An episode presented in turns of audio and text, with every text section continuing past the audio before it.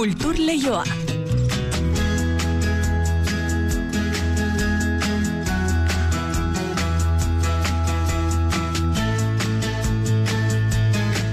Eneritz gorrotxategi arratsaldeon. Arratsaldeon inigo. Ezin bestela izan donostiako jazaldiak datorren urtean ere izen handiak izango ditu. Bai, berrogeita garren edizioa izango da eta kartela bezala ordainpeko kontzertuen programazioa ere aurkeztu du. Roscoe do, artista donostiarrak egindako ilustrazioa da. 2008 iruko ustailaren hogeita batetik hogeita bostera egingo den donostiako jazaldia iragarriko duena. Irukote bat ageri da, publikoa suma daiteke eta Donostiaren ispilu zubia eta kursala ere agerian dira. Horrezaz gain, berrogeita garren edizioko ordainpeko kontzertuak ere ezagutarazi dituzte esan bezala, Trinitate Plazan, Kursalen Santelmon Museoan edota Victoria Eugenian izango diren kontzertuak. Bain justu BBK Lifek ere gaur iragarri ditu lehendik iragarrita zituen izen handiekin batera, izango diren talde gehiago Florence and the Machine, The Chemical Brothers, The Blaze daude gaur ezagutarazitakoen artean gogoratu 2023ko uztailaren seitik zortzira izango dela datorren urteko edizioa eta dagoeneko salgai direla sarrerak eta bonuak. Musikaz gain erakusketak ere aipatuko ditugu Bizkaiko batzar orokorretan esaterako bilduma pribatu batetik doantzan jasotako amabost artelan jarri baitiztuzte ikusgai Alberto Ikuña eta Begoña Bidaurra zagabikoteak enka artelan ez osatutako bildumatik zati bat eman baitiote Bizkaiko batzar nagusiei. Gaur hasiko da bestalde gazte izen inmersiones artista hasi berrien topaketaren amabosgarren edizioa. Amabost artista gaztek euren proiektuak aurkeztuko dituzte, zaz espazioan testua gorputza eta hotza dira aurtengo gaiak eta lehen aldiz artista berriekin batera, ibilbide luzeko artistak ere izango dira. John Maia koreografoak ondu duen eta orain zer ikuskizuna ere aurkeztu nahiko genizueke ostiralen larun batean ingo dute mankizuna Donostiako tabakaleran. Eta ez gara holtzatik jaitsiko izan ere antzerki kontuak ekarriko dizkigu gaur kulturleiora Anita Marabila antzerki konpainiako miren larrea espero baitugu eskuartean dituzten lanen berri emateko. Arratxaldeko ordubiak eta ia hogeita emezortzi minutu ditugunez, asgaitezen ba, hori bai, arratsalde onde izuela, entzule guzti guztioi. Kultur leioa zabaltzeragoaz, Euskadi irratian.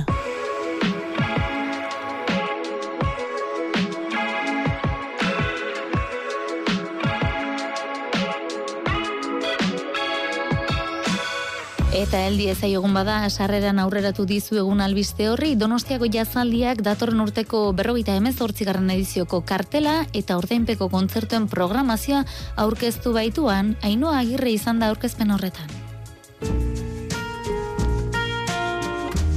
Jaz irukote bat, Victoria Eugeniako sarreran musika jotzen, eta atzekaldean, kursala argiztatuta. Hori izango da jazaldiaren berrogeita emezortzigarren edizioaren irudia. Egila, Roskou. Patxi berradren jazaldiaren komunikazio arduraduna. Roskou eh, artista plastiko donostiarra da, musikaria ere bai, eh, Los Hormigones taldearekin, baino batez ere ezaguna artista plastiko izateagatik, eta eh, Donostiaren inguruan ilustrazio asko egiteagatik baita ere. Donostia da berarentzat e, gai nagusietako bat. Programazioari dagokionez, aurtengoa inoizko edizio onenetariko izango dela iragarri dute antolatzaiek. Santelmon esate baterako, Japoni eskainitako piano zikloa ospatuko da. Denak dira e, nabarmengarriak, baina bat nabarmendu harko bagenu hori e, Josuke Yamasita izango litzake, e, dagoeneko larogei urtetik gora dauzkan e, musikaria, eta kanpoan hain ezaguna ez bada ere Japonen benetan e, e, musikari nagusi edo nagusienetako bat e, den pianista eta jazko tzailea. Kursaleko kontzertuei beste pianista handi batek emango dia hasiera Kenny Barronek Laro gehi urte beteko dituen musikari honek Euskal Herriko gazte orkestrako kideak izango ditu lagun estenatokian, uztaiaren hogeita batean. Eta aurrengo gunean, hogeita bian abestuko du Nora Jonesek auditorioan. Aspalditik onben zebiltzan bere atzetik eta azkenean, jazaldian izango da New Yorkerra. e, beti saiatu, beti saiatzen gera, baina ez dugu beti lortzen, eta aurtengoa ba, lortu dugu ia nahi izan dugun guztia edo guztia. Nora Jones handia, e, sekula jasaldian egon ez dena, eta aurten behin goz e, lortu dugu, hemen egotea, e, Pat Mezeni ere e, kusalen arituko da, e, Ben Harper, e, bueno, sekulako programa kusalen.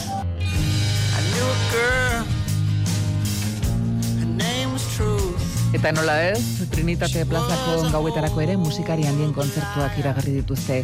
Alde zarraren bihotzean hariko dira zuzenean, Julian Lage eta Bill Frisell gitarristak, Abdullah Ibrahim Trio, Nubaia Gartia saxofoiotzaia edota Enrico Raba trompetista italiar veteranoa. Azken gauean, Joss Stone Britainiarra.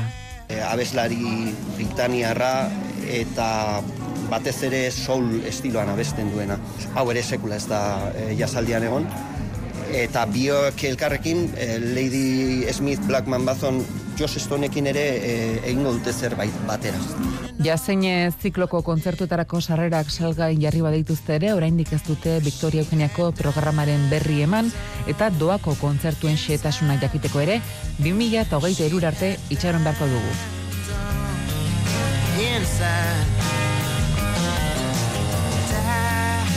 Hori gaur jazaldia ekutzitako albiste eta Bilbao bebe kalaifere aipatu behar dugu, datorren urteko ediziari dagokion ba, albiste ere eman baitu berak, orain artean iragarritako izanei, Arctic Monkeys taldeari alegia, beste batzuk batu zaizkie, esate baterako Flores and the Machine.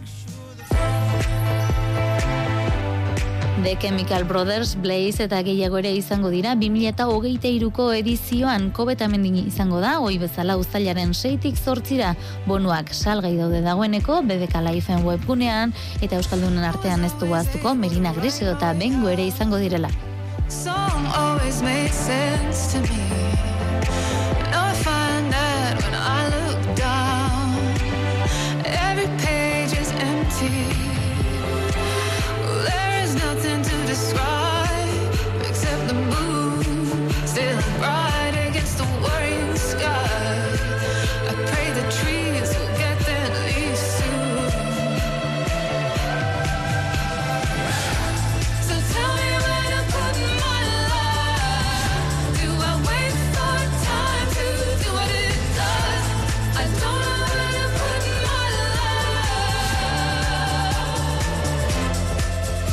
Eta guazen orain bizkaiko batzar orokorretara, izan erean margolan erakusketa berezia zabaldu dute, ikusgai dauden ama bostobrak bilduma pribatu bateko doantzak, bate, doantza batetik iritsi dira. Alberto Ipuña eta Begoña Bidaurra zagabikoteak eunka artelan ez osatutako kolekzio, kolekziotik zati bat eman dio erakunde honi Bizkaiko batzar orokorrei alegia eta artista hauen lana balioan jartzea dute helburu Iker Zabalak ditu xetasun gehiago. Ama bost margolan hauek iragan mendeko larogi garren amarkadan erositakoak dira, Euskal Artearen ordezkariak denak. Hano, otatu batzar nagusietako presidenteak Alberto Ipina eta Begoña Bidaurrazagaren eskuzabaltasuna eskertutu. Aintzatezpen osoa eman gura doetziet, ba gaurko gure protagonistei, harinago bebai, ba, gazteizko artiun museoari eta Bilboko Arte Derren Museoari be doaintzak ere egin dituzte. Ona hemen bada, ba, hogeita bat garren mendeko gure mesenak.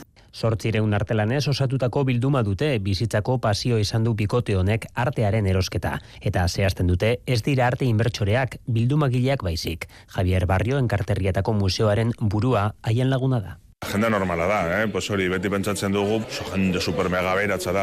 Eta hauek, pues, jende normala da, gustatzen zailo, zailo asko artea, eta hasi ziren honek ironen dela urte asko, ez dute nahi protagonismorik. Eiek beti izaten, izaten dute protagonistak artista direla, ezta?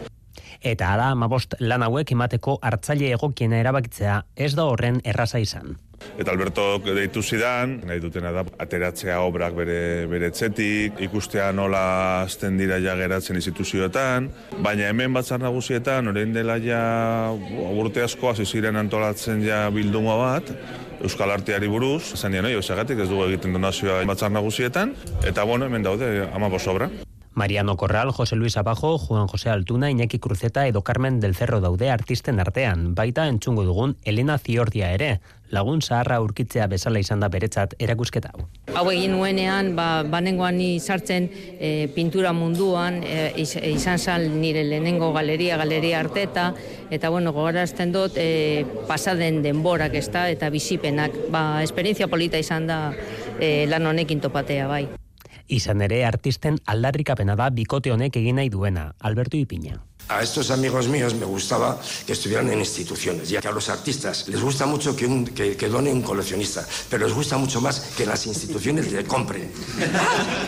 Erakusketa batzar nagusietako Bilboko egoitzan dago, sarrera librea du Gabonak bukatu bitartean.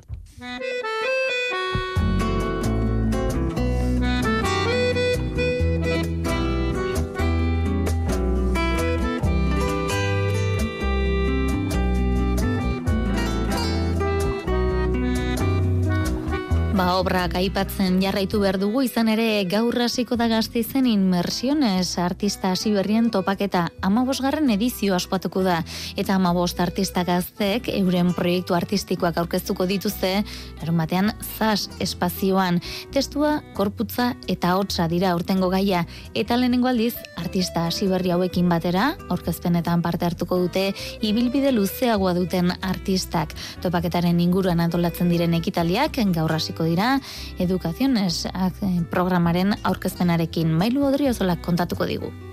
Gazteizko berreun ikaslek hartu dute parte Edukaziones programan Iban Gomez artistarekin eta zaseko erakusleioan erakutsiko da lanketa honek utzi duen artelan kolektiboa eta baita prozesua saltzen duen ikusentzunezkoa ere. Bia Rostirala, Maria Bastaros, kazetari eta idazleak emango dio hasiera topaketari eta larun batean izango da egun nagusia. Aria kolektiboak antolatu du aurtengoa eta Iker Fidalgo kolektiboko kidea da egun osoa egongo gea hemen, goitzeko amarretan hasiko da kongresua, eta dauzkegu amagost itxaldi, eta inbeste performance bebai, performance hori ez, bueno, itzalin artean sartuko dira, eta gero arratzaldez, Maria Salgadoren performantza izango dugu, arratzaldeko bostetan, eta gero, txarango horreta bizkaia izango da, bueno, e, kongresuari ditxiera, eta kongresuari ditxiera festiboa, bebai, eta txokolatoa popularra. Dena den jakiteko bebai e, sarrea librea dala, eta, bueno, izango da guetzako eventu ireki bat. Aurkeztuko diren proiektu artistikoak antolaketak ezarri dituen hiru ardatz izango dituzte oinarri, testua, gorputza eta ahotsa. Proposatu dugun gaia, da testua, gorputza eta ahotsa. Azkenean, konzeptuak dira, ez da olako titulo bat, oi zenburu propio bat, baina hiru konzeptuen artean garatzen diren harremanak da importatzen zaigula, ezta? Eta urten lehenengo aldiz, artista hasi berriak ez dira bakarrik egongo ez dira bakarrik etorriko hasi berriak, baizik eta aukeratu ditugu hainbeste gonbidatu eta etorriko direla. Ordun, uste dut oso ondo datorkiela, ze azkenean elkarrekin egongo gera eta bai artista gaztentzako oso positiboa da, esperientza gehiago daukaten artistekin egotea eta bestela gonbidatuentzat uste dut oso ondo bai datorkiela, ze azkenean bereentzako gazteekin egotea edo ze, ze gauza berriak e, sortzen ari diren egotea eta hori oso ondo datorki bai behentzako eta azkeran uste dut konbidentzia hori oso polita dela. Ezta. Inmersiones topaketa gaurtik larun batera bitartean gazteizko zas espazioan gauzatuko da. Sarrera irekia izango da.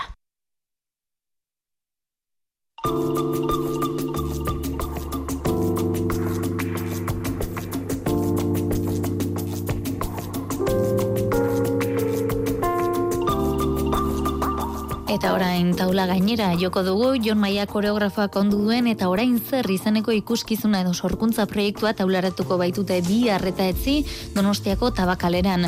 Musika amabostaldian izan zen estrenaldia eta orain guan amardantzari eta hogei musikari izango dira aretuan mugituz ikusleen artean, arridura eta ikusmina sortuz. Soka dantzak berez duen esan nahitik abiatuta, kultura edo soka dantzako beto esan da, berez duen esan nahitik abiatuta, kultura niztasuna lantzen duen esperientzia artistikoa dela nabarmendu du Jon Maiak. Mari Jose Uriak ditu xetasun gehiago. Jon Maia koreografoak nabarmendu du ikuskizunatik aratago doala denbora luzean sakon landutako esperientzia edo proiektua dela eta orain zer izeneko lana. Oso modu berezian taularatuko da gainera, tabakalerako gunea, utxik dagoela sartuko da ikuslegoa eta pixkanaka ingurunea eraldatzen hasiko da. Argia, amar dantzariak, Euskal Herriko Gazte Orkestrako eta Renteriako Herri Arte Eskolako hogei musikariak, mugimendua oinarri eta publikoa inspiratuta harrituta seguruenik. Eta hasiko da galdezka eta orain zer? Eta gauza asko landu eta aztertu ditugu, eta bueno, oso ondo pentsatutako egitura bat dauka, baino egia da, ba, jendearen e, publikoaren biztan, ba, ez usteak badatoz, ezta? Eta ez uste horien barnean, ba, ba, jendearen jarrerak, e, espazioaren kokapenak eta bar, eta bar, eragin zuzena dauka, eta gu ere, ba, ba, emanaldiak aurrera doan egin, beraldaketa bat daukagu, eta eta gutitza pen prozesu etengabe batean gaude. Jatorri tradizionaleko sorkuntza garaikide honen abia puntua, soka dantzak simbolizatzen duena da. Kulturan iztasuna, komunitate bereko kiden arteko elkar bizitza.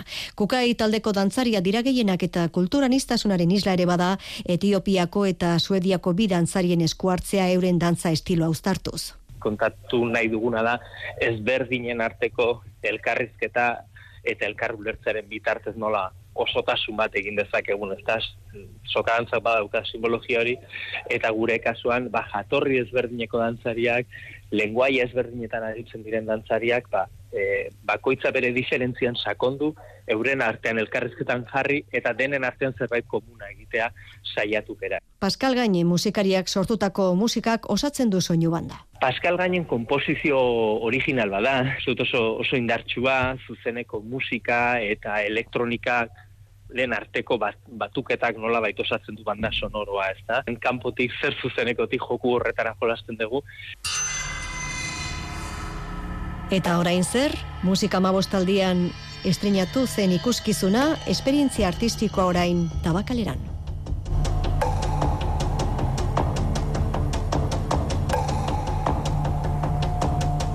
Kultur Leioa Euskadi Irratian.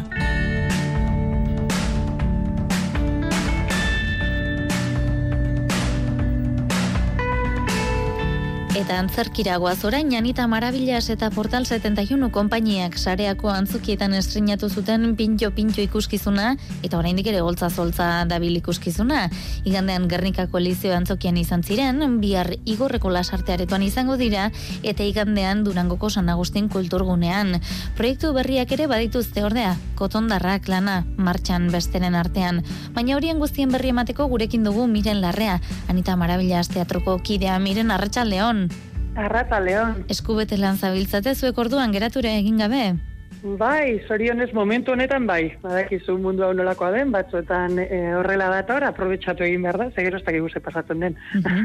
pintxo, pintxo ikuskizun nahi patu dugu, e, zer baino lehen, komuniko da argitzea, txotxongilo antzerkia zari garela ez da?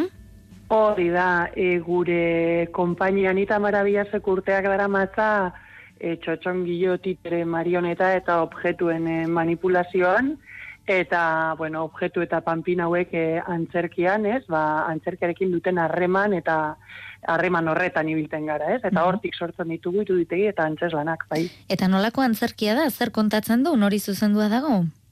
E, pintxo, pintxo, orain justu martzan daukagun e, lan hau, hiru urtetik aurrerako umei eta eta nagusiei zuzenetako lana ere bada.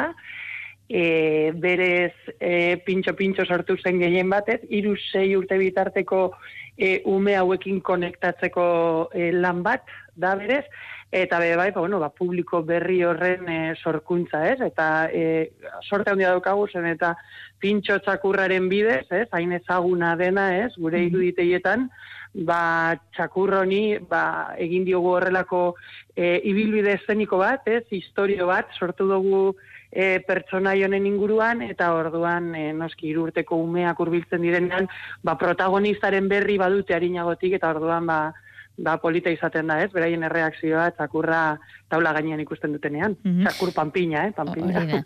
Miren, okerrezta gaude, antzerkionen berrestreinaldia izan da orain txuko ez da? Horrek esan nahi du, arrakasta izan izan duela aurretik ere?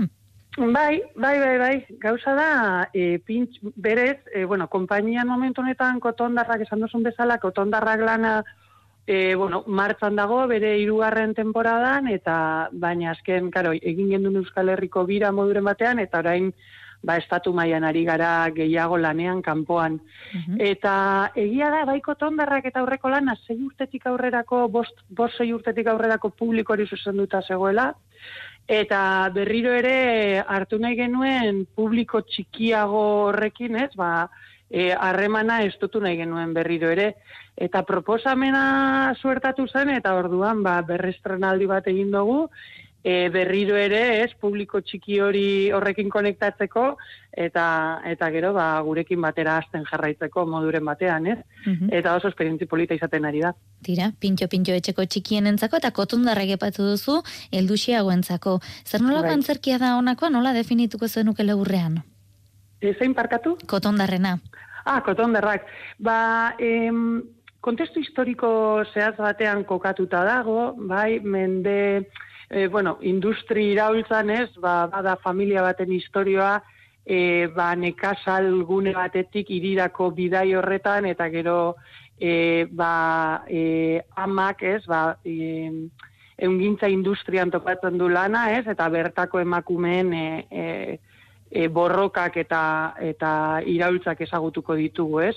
E, berez historioa, ez? Kontestu historiko zehatz batean kokatuta dago, e, e, maitasun historio bat da, ez? Familiaren maitasun historio bat da, erresistentzi historio bat ere bada eta bizitza bizigarrien aldeko e, historio bat. Orduan, kasu honetan ez, helduok egiten dugu bidai hori amaren begiradatik eta ba umeek egiten dute bi aizpen e, begirada horretik, ez, ba, beti biurrikerietan eta abentura bi ibiltzen dien e, bi neskato direnak, ez. Orduan, bada e, publiko guztiak egiten duen bidai bat, eta, eta bueno, egia esan e, postasunez bizi dugu kotondarrak, ia hainbat e, e, bueno, hainbat e, sari eta eta aitortza izan ditu eta horrek ba bultzatzen gaitu, ez, lanean jarraitera. Eta lanean jarraituko duzue, ez da denbora askorik, baina spoilerrik egin gabe esango dugu, datorren ur- urrirako ere ari zaretela aurre ikusi duzuela andereño lana, ez da? Bai, bai, bai, martzan dago ja espalditigu prozesu, preso, pro- prozesu luzeak izaten ditugu taldean, ez? Oso talde parte hartzailea gara zentzu horretan, eta andereño estrenatuko dugu, e, ba hori 2023ko urrian, Euskal Herrian izango da estreinoa, sornotzaretoan, eta e, ba, momentu honetan Pampinen Taierra Valentina Raposo da biltopera, gure dramaturgiarekin lanean, eta hori izango da, ez? Garai bateko andereñoei e, errekonozimendu bat, baina baita ere e, bere eskolako umeen e, historioa ere izango da, animali pertsonifikatuak izango direnak, ez? Animalitxoek kontatuko digute beraien eskolan gertatzen diren, e, beraien basoko eskolan andereño batek eraikitako eskola horretan dituzten bizipenak, eta nola nagusiek batzuetan ba, ipuinak ez okertu egiten ditugu. Eta bueno, ikusi beharko du publikoak, spoiler Ba, gabe. Hori da, hori da. Hortxe utziko dugu, gonbite egingo diegu entzulei nola ez antzokietara joan daitezen, hori iritsi bitartean ere badaukazuelako eskaintza zabala. Eta miren larrea, Anita Marabillas teatroko kidea eskerrik asko gaur kulturleioan izatearren, zorterik Zuri. onena, bihar pintxo pintxorekin igorren, baita datozen emanaldietan ere, eta badakizu zuen ibilbideko arrakastak gustura asko kontatuko ditugula hementxe kulturleioan. Urrengora arte ondo izan. Agur.